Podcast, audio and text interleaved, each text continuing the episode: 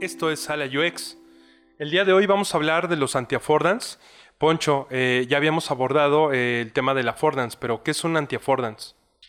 Bueno, para explicar quiero hacer como una recapitulación rápidamente de qué era un affordance. Si recuerdan bien, affordance eran las posibilidades que hay con un objeto de interacción. Recordando el ejemplo que había dado en el anterior episodio, que era una silla, ¿qué affordance tiene? ¿Qué posibilidades de interacción tengo yo con esta silla? Es sentarme, pararme en ella, eh, colgar cosas en ella.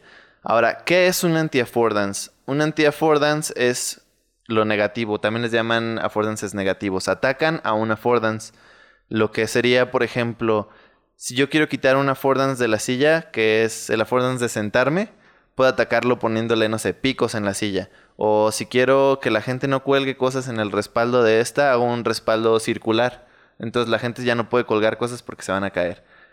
Eso es lo que es técnicamente un anti-affordance atacan affordances para que tú los puedas utilizar a tu favor. Y aquí también tendríamos que platicar y vamos a dar los ejemplos físicos y los ejemplos digitales.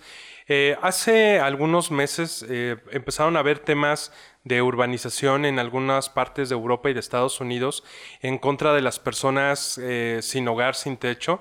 Eh, gente que vive desafortunadamente en la calle, muchos de ellos acostumbraban utilizar las bancas de los parques públicos para dormirse. Cuando ustedes visualizan una banca, eh, el affordance principal es poder sentarse, pero tiene ahí otro affordance paralelo o alternativo que es el acostarte o hacer otras cosas.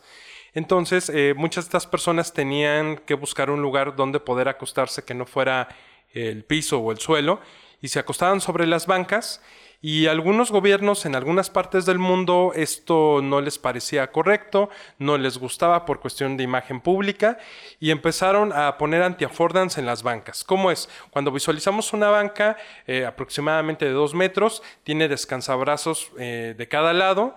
Eh, pues, como parte de la estética, pero ahora lo que empezaron a hacer fue poner descansabrazos intermedios o ponerles otras características como que la banca esté como mirando para un lado hacia atrás y otra parte de la mitad de la banca mirando hacia el otro, es decir, que reduce completamente el tamaño, eh, permite que se siente la gente, pero no permite que se puedan acostar de una manera pues lo más eficaz.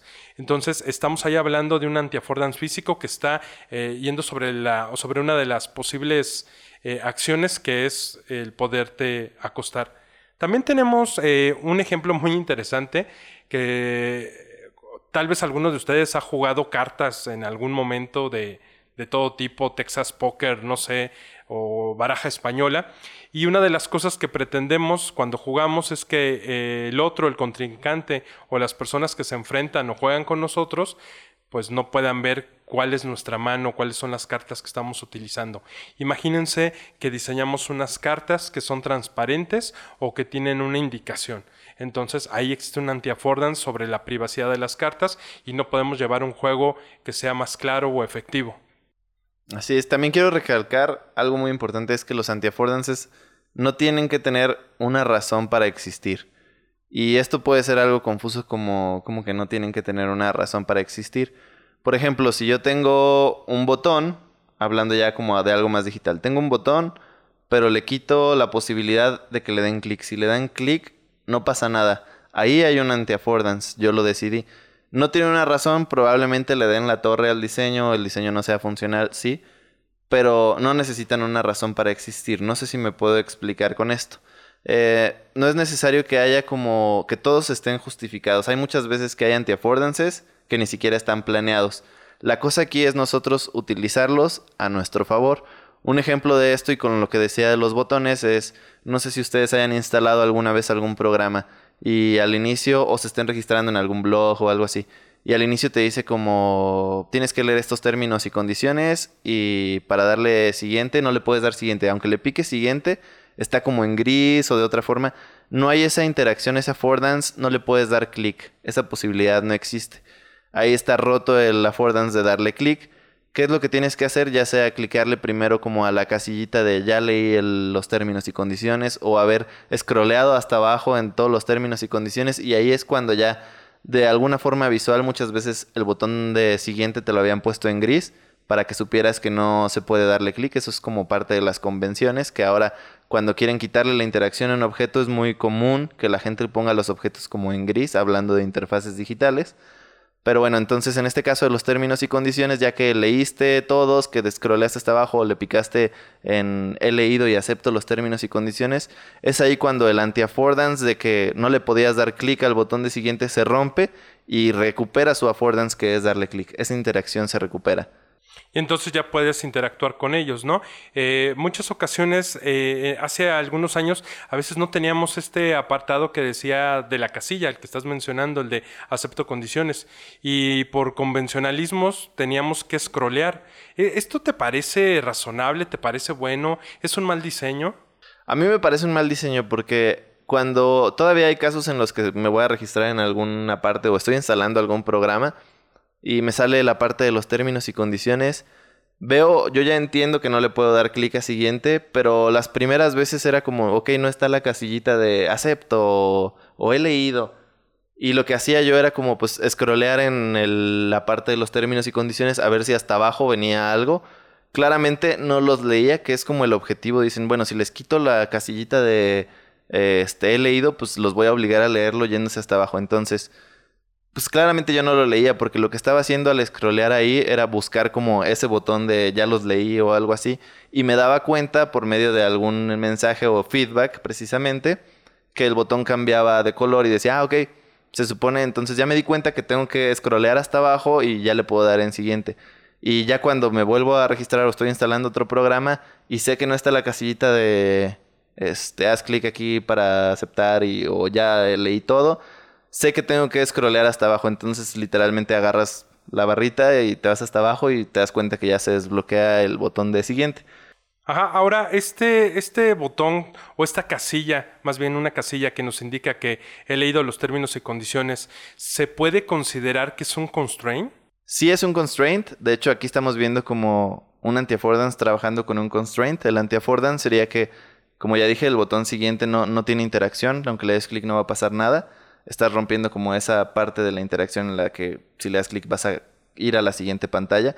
Y todo está siendo restringido por ese constraint, que es el botón o la casillita de he leído y acepto. Entonces, hasta que tú no le des clic, te deja de restringir que le puedas dar clic al botón de siguiente. Bien, ahora también, eh, si ustedes quieren profundizar en el tema de constraints, tenemos un episodio dedicado enteramente a este concepto de UX y pues eh, sigan escuchando también los demás episodios. También, Poncho, tenemos otro ejemplo del mundo digital, del uso cuando estamos en los vehículos, en los automóviles. Eh, estamos haciendo, estamos escuchando, por ejemplo, música en Spotify o están escuchando Sala UX por Spotify en su coche y en eso llega una llamada telefónica y está interrumpiendo pues nuestra escucha y también nos impide que nosotros podamos pasar de canción o que podamos eh, buscar eh, algún otro episodio del podcast o que podamos hacer una acción sobre Spotify. ¿Esto podemos llamarle que también es un anti-affordance? Yo diría que sí porque ahí no es tanto como tal un anti-affordance de Spotify o de la llamada. Eso sería del sistema operativo del dispositivo que tú tengas, ya sea Android, iOS o algún otro, si es que alguien todavía utiliza Windows Phones. Este, entonces, cuando tú estás con tu dispositivo tienes varios affordances que es abrir aplicaciones, moverte entre las pantallas principales, ya sea dentro de cada aplicación hay muchísimas más affordances, pero cuando te marcan, ¿qué es lo que pasa? Se abre una nueva pantalla en la que solo tienes las opciones de contestar o colgar o quitar el sonido de que esté sonando tu ringtone. Entonces, te está quitando muchos otros affordances de tu dispositivo, que es como navegar entre las pantallas o abrir aplicaciones. Eso sí vendría siendo un anti-affordance. Y solamente te está dejando, como dije, dos affordances posibles, que es contestar o colgar principalmente. Bueno, pues ahí tenemos eh, ejemplos del mundo físico, del mundo digital. ¿Hay algo más que tengamos que saber de los anti-affordance? Sí, fíjate que me gustaría dar otro ejemplo, que es, por ejemplo, Instagram, que es algo que utiliza mucha gente y creo yo que muchos de nuestros escuchas. Eh, cuando nosotros estamos en una aplicación que tiene fotos, estamos acostumbrados por las convenciones a que cuando tú le das tap a una foto, lo que va a hacer es abrirnos como un lightbox, o sea, el fondo todo negro y nos sale la foto en la que podemos como agrandarla, movernos como entre ellas y ya con zoom. Entonces, esa convención es como algo que sabemos que va a pasar cuando nosotros le damos tapa a una foto, que es un affordance. Escondido a lo mejor porque no hay nada que te diga en una foto que si le das tap va a pasar eso. Pero nosotros por el uso de las aplicaciones, lo que hablábamos ya antes de los modelos mentales y todo eso, sabemos que es una opción. Cosa que en Instagram no pasa. Ahí hay un anti-affordance de eso. Cuando tú le das tap a una foto no pasa nada. De hecho, para muchos usuarios que entran a Instagram, yo creo que ya muchos lo conocen o casi todo el mundo lo conoce, pero cuando iban entrando era muy confuso y estoy seguro que muchísimos regalaron likes porque le daban como doble tap o cosas así, porque no estaba ese affordance, estaba el anti-affordance de que no puedes abrirlo y la gente no lo sabía, entonces terminaban regalando likes. Pues ahí están los ejemplos.